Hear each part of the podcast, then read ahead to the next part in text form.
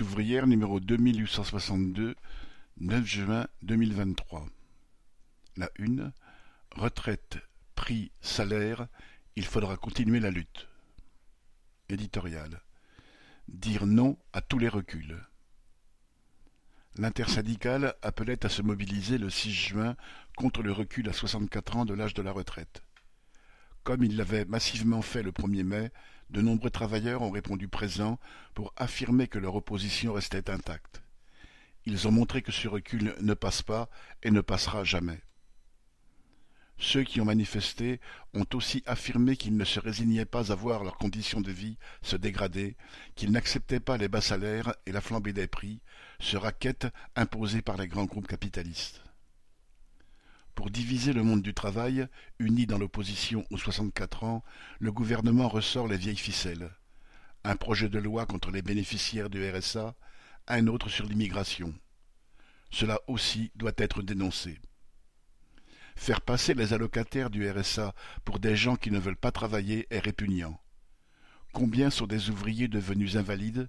Combien d'autres ont été licenciés ou vivent dans des régions ravagées par le chômage?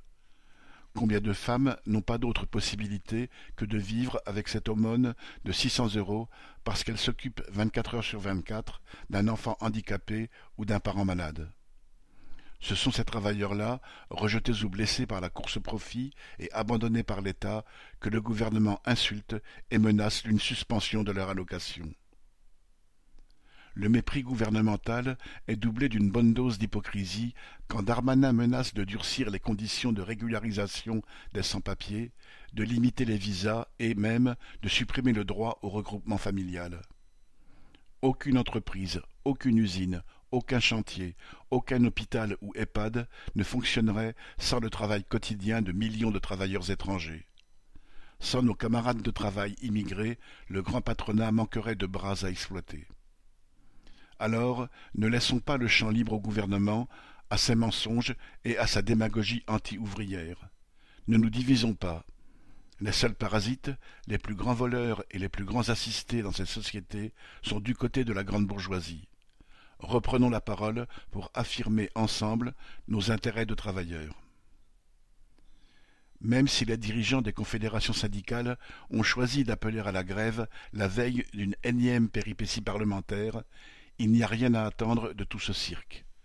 On le constate depuis janvier, les lois, les institutions et la Constitution sont taillées sur mesure pour que les gouvernements puissent faire adopter les mesures anti-ouvrières réclamées par le grand patronat aucun miracle ne viendra du Parlement. Pour les confédérations syndicales, ce calendrier était sans doute un moyen de tourner la page en faisant passer la mobilisation au second plan.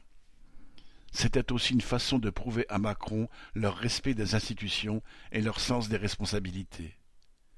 Mais quels que soient les calculs des dirigeants syndicaux, ceux qui ont manifesté et fait grève le 6 juin ont pu affirmer les intérêts de leur classe sociale et montrer qu'ils ne se fiaient qu'à leur propre force pour inverser le cours des choses.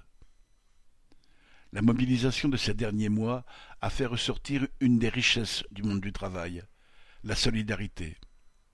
Plus encore, les manifestations où nous nous sommes retrouvés à des centaines de milliers à travers le pays, tous secteurs et toutes professions confondues, publics et privés, jeunes et moins jeunes, ont fait renaître la conscience de former un camp, une classe sociale, une force collective qui aspire à se faire respecter.